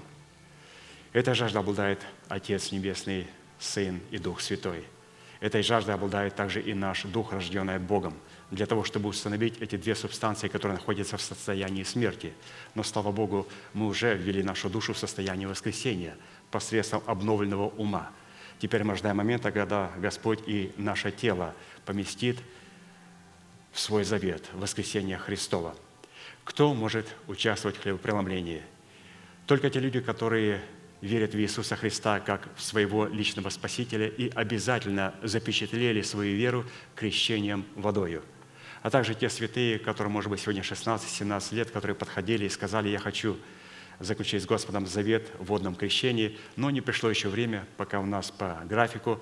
Эти люди также могут участвовать в хлебопреломлении, ожидая того часа, когда они будут крещены – но те люди, которым 18-19 лет, и которые говорят, что очень большая планка, очень высокая планка, я должен буду оставить своих друзей, подруг, свои интересы, свои зависимости, то, разумеется, таким людям надо будет воздержаться, чтобы не принимать это благословение, чтобы оно не было для них проклятием. То есть не надо пытаться стать лучше, надо прийти к Иисусу, как мы есть, и потом вместе с Его Словом и с Духом Святым на законных Богом основании начинать становиться лучше. Поэтому надо просто сделать это решение. Ну и также люди, которые стоят на замечании, лежат отлучены от церкви, они не могут этого делать. Я знаю, что у нас таких людей нету. Те люди, которые были пристыжены, поставлены на замечание, они покаялись, принесли плод покаяния. А люди, которые сами себя отлучили от Церкви Божьей, я думаю, что они не придут сюда. Если кто-то и приходит сюда, то есть посмотреть за нашей свободой и не хочет каяться, если он поносил церковь, то, разумеется, это для него не будет благословением. Это будет для него чашей, и, конечно же, им тоже я не рекомендовал бы принимать эту чашу, которую Господь приготовил для своего наследия. Поэтому давайте, святые, сейчас встанем и будем молиться за опреснок. Протяните вашу правую руку, символ правовой деятельности, и я буду молиться. Дорогой Небесный Отец, я благодарю Тебя за этот опреснок, когда он пойдет по рядам святого народа Твоего, и мы будем вкушать от Него. Да придет могущество жизни Твоей, и да поборет смерть и победит ее в наших телах. Да будут наши тела исцеленные через прикосновение и вкушение этого опреснока. Благодарим Тебя за исцеление нашего тела и поклоняемся перед Тобою, наш великий Бог, Отец и Дух Святой. Аминь. И взяв хлеб возблагодарил и преломил, и сказал, примите, едите, сие есть тело мое за вас ломимое. Сие творите только, когда будете делать в мое воспоминание. Садитесь, пожалуйста. Тот ряд, к которому подходит, встает, и мы продолжаем служить друг другу.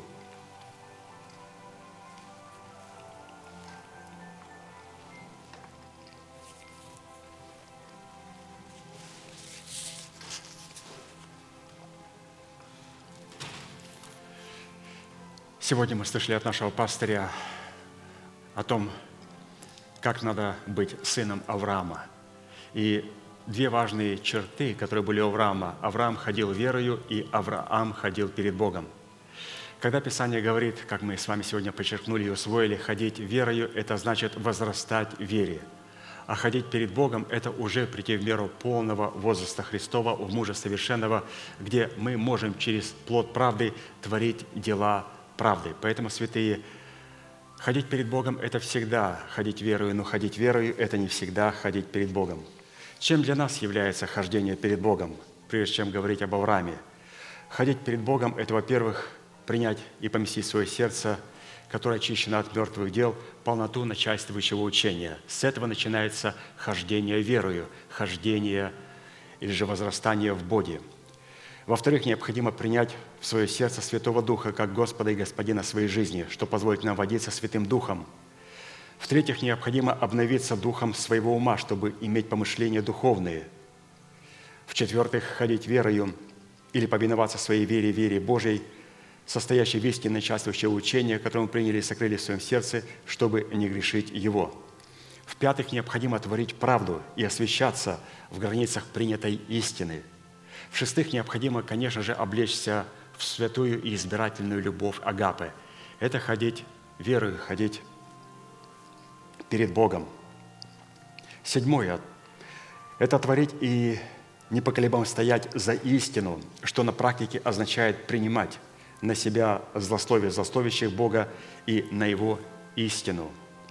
Восьмых – ходить перед Богом, которое всегда является хождением верою. Это имеет нрав не сребролюбивый, что на практике означает господствовать над тленным серебром или золотом. В-девятых, ходить перед Богом – что всегда является «ходите верою». Это значит при... прощать своих ближних, как и Бог простил нас во Христе. Но при одном неизменном условии, если наш ближний покается и попросит у нас прощения, потому что и Бог прощает человека, согрешившего против Него, если человек кается в своих грехах и просит у Него прощения. То есть мы прощаем человека, но со своей стороны, когда мы прощаем человека, мы говорим, что «Я, Господь, избавляюсь от обиды. И когда я избавляюсь от обиды, я позволяю Богу теперь действовать как судьи и восстановить, может быть, мои отношения с моим братом, с моей сестрой. И мало того, когда мой брат или сестра покается и придут, я с легкостью прощу их. Почему? Потому что я сделал свою часть прощения. Я не делаю роль Бога прощения, потому что все-таки последнее слово за судьей. Я не судья. Я делаю а, только свою часть. Я говорю, Господь, я освобождаюсь от обиды, потому что если я буду нести в себе такую обиду, а, гнев, то я буду выполнять твою роль как судьи. Поэтому я отказываюсь от этого, я избавляюсь от этой обиды, позволяю тебе работать в этой ситуации. И если брат или сестра покается у меня, то, конечно же, с легкостью прощу их. И десятая составляющая – ходить перед Богом – это добровольно, с радостью и великодушием чтить Бога десятинными приношениями и почитать сим служением, сие служение для себя великой привилегией. Вот такое интересное, как мы ходим а, перед Богом, то есть на нашем понятном языке, на практике. Но все эти десять принципов пастор извлек из Авраама, то есть каким образом Авраам ходил перед Богом – и он эту иллюстрацию, этот прообраз, взяв этого мужа веры, показал нам, как надо ходить перед Богом. Еще раз, ходить перед Богом – это всегда ходить верою, ходить верою – это не всегда ходить перед Богом. Ходить верою – это возрастать в вере. Ходить перед Богом – это когда мы пришли в меру полного возраста Христова, в мужа совершенного. Во время хождения или же во время возрастания, какие главные штрихи произошли в жизни Авраама. В его жизни все началось с послушания. Просто хождение верою должно находиться с послушания. Господь повелел ему выйти из Ура Халдейского. И это было хождение верою. И Писание говорит, он вышел и пошел, не зная куда. И вот это мне понравилась очень часть, что хождение верою – это когда мы идем, не зная куда – А хождение перед Богом – это знание, где мы ходим и в границ которых мы должны ходить. Но об этом после того, когда мы будем участвовать и пить из этой чаши. Давайте все встанем, протяните вашу правую руку, символ правой деятельности, и мы будем молиться за то благословение, которое Господь сокрыл для нас в этой чаше. Дорогой Небесный Отец, во имя Иисуса Христа, мы благодарим Тебя за чашу Нового Завета, за многих изливаемую во оставление грехов. И когда она пойдет по рядам святого народа Твоего, и мы будем пить из нее, да придет могущество жизни Твоей, и Ты поборет смерть и поглотит ее в наших телах и в наших душах. Мы благодарим Тебя, что Ты изгладил грехи наши перед лицом Твоим и искупил нас от суетной жизни перед нам через наших отцов.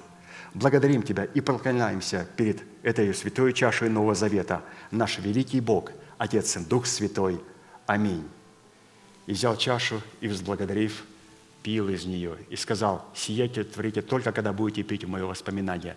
Пить можно только, когда вспоминаем смерть Господа Иисуса Христа. В другом случае пить вино категорически запрещается. Ни по какому поводу, ни в каких дозах. Только вот сейчас мы берем и пьем. Сколько? Вот столько. И этого достаточно. Садитесь, пожалуйста. Тот ряд, к которому подходит, встает, и мы служим друг другу. Итак, мы возвращаемся снова к Аврааму и вспоминаем те штрихи, которые определяли его, что он ходит верою. Опять ходить верою – это возрастать в вере. Ходить верою – следующий параметр – это ходить, не зная, куда мы идем. Я просто проявляю послушание. Но ходить перед Богом – я знаю, где я хожу. Я знаю те границы, и я знаю, что мне необходимо делать с моей стороны.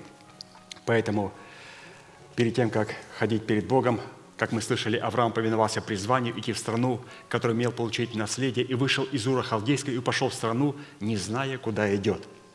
Далее, веру Авраам оставил Харан, дом своего отца, когда отец его Фара сказал, «Сынок, я не пойду дальше, для меня это очень много. Я не могу умереть для дома своего отца. Я остаюсь со своей генетикой». И Авраам сказал Фаре, «Отец, я не могу я умираю не только для своего народа, для ура халдейского, вавилонского народа, я умираю также для дома своего отца, я умираю для тебя. Он говорит, иди, а я буду поклоняться идолам. Авраам сказал, а я буду поклоняться живому Богу. И мы видим о том, что он оставил Харан. Далее, верою он отделился от Лота, который воплощал его душевные желания. Далее, верою он должен был вступиться за Лота, когда он был взят в плен и освободил его. Освободил его от четырех вавилонских царей. Как раз это были халдеи и вавилоняне из той земли, с которой Авраам вышел. И эти четыре царя олицетворяли плоской наш ум, который ходил, хотел во время освящения и хождения перед Богом каким-то образом взять господство над нашими эмоциями. Но Авраам сказал, не ум, который не прошел через смерть Господа Иисуса Христа, будет брать господством над чувствами и эмоциями, а я это буду делать. И поэтому он победил этих четырех царей, то есть обновил свое мышление духом своего ума, погрузил их в смерть Господа Иисуса Христа, этих четырех халдейских царей, и взял пять чувств свою эмоциональную сферу под полное господство. И мы знаем после этого, когда он это сделал, он смог чтить Бога живого десятинами и приношениями. Это тоже является составляющей, которая нам необходима для того, чтобы ходить верою и ходить перед Богом. То есть, обратите внимание, во время хождения верою необходимо обязательно чтить Бога десятинами. То есть, это когда мы не покупаем Бога, а когда мы десятинами выкупаем свое наследие. Есть такое выражение «выкупать пленных». То есть, наши ребята попали в плен, и теперь правительство выкупает своих пленных. Наше наследие находится у Иисуса Христа – его невозможно купить. Необходимо показать, что то, что находится в Иисусе Христе, по праву относится ко мне. И Господь говорит, докажи это на самом деле. Господь, я стал органической принадлежностью к телу Твоему, к Твоему Сиону. Я соединился с Сионом, и я сочетался с Твоей истиной, признав порядок Твой Божий в лице посланного Тобою человека в мою жизнь. Я принял эту истину. И Христос говорит, ты на самом деле имеешь доступ к этой благодати. И теперь я, получив законное право, я начинаю чтить Бога. И когда я чту Бога, я выкупаю это наследие, позволяю Богу соработать со мною и благословлять со своих небес, своей милостью нашу землю. И все эти составляющие – это было хождение верою. Но вот хождение перед Богом, то, что мы должны были подчеркнуть, откуда началось, оно начинается только тогда, когда Авраам обрезал крайнюю плоть, когда он получил печать праведности. Вот с этого момента, с обрезания, он стал ходить перед Богом. И мне очень понравилось, как пастор показал, что чем является обрезание. Обрезание для нас является, ну, конечно же, короткими устами. И также обрезание является признаком того, что Бог восел на престоле моих уст. Но прежде чем сесть на престоле моих уст, Он должен научить меня ходить верою для того, чтобы сесть на престоле моего сердца, моей совести, моего духа, очищенного от мертвых дел. Потом Ему необходимо сесть в престоле моей души, когда необходимо Ему было а, победить этих четырех царей, это необрезное мышление, и взять под контроль пять эмоций. И только потом, когда Он привел в порядочек свой дух, когда Он привел в порядочек свою душу, Господь позволил поставить Ему престол в своем теле, в кротких устах. Для Него это было края обрезания. То есть это было только тогда, когда Авраам пришел в мир полного возраста Христова. Поэтому ходить перед Богом – это иметь на себе отметину, печать праведности – и печать праведности выражает перед Богом в кротких устах. Наши кроткие уста будут говорить о том, что мы уже не ходим верою, а мы ходим перед Богом. Ходить верою – это возрастать, приходить в меру полного возраста Христова. Ходить перед Богом – это прийти в меру полного возраста Христова и с позиции кротких уст вводить в завет свою смертную душу и свое тленное тело – для того, чтобы получить юридическое право, когда придет Христос, прославиться во святых своих, прославиться вместе с ними и встретиться с прославленным Христом. Святые, если те, кого по какой-то причине могли пропустить, если нет, я попрошу вас всех встать и позвольте закончить это богослужение нашим неизменным манифестом – могущему же соблюсти нас от падения и поставить перед славою Своею непорочными в радости, единому, премудрому Богу, Спасителю нашему, через Иисуса Христа, Господа нашего, слава и величие, сила и власть, прежде всех веков, ныне и во все веки. Аминь. Служение наше закончено. Следующее собрание будет во вторник в 7 часов вечера на этом же месте. Будьте благословены в вашем пути и в жилищах ваших. И, как наш пастор говорит, можете поприветствовать друг друга. Благодарю вас. Широ дякую.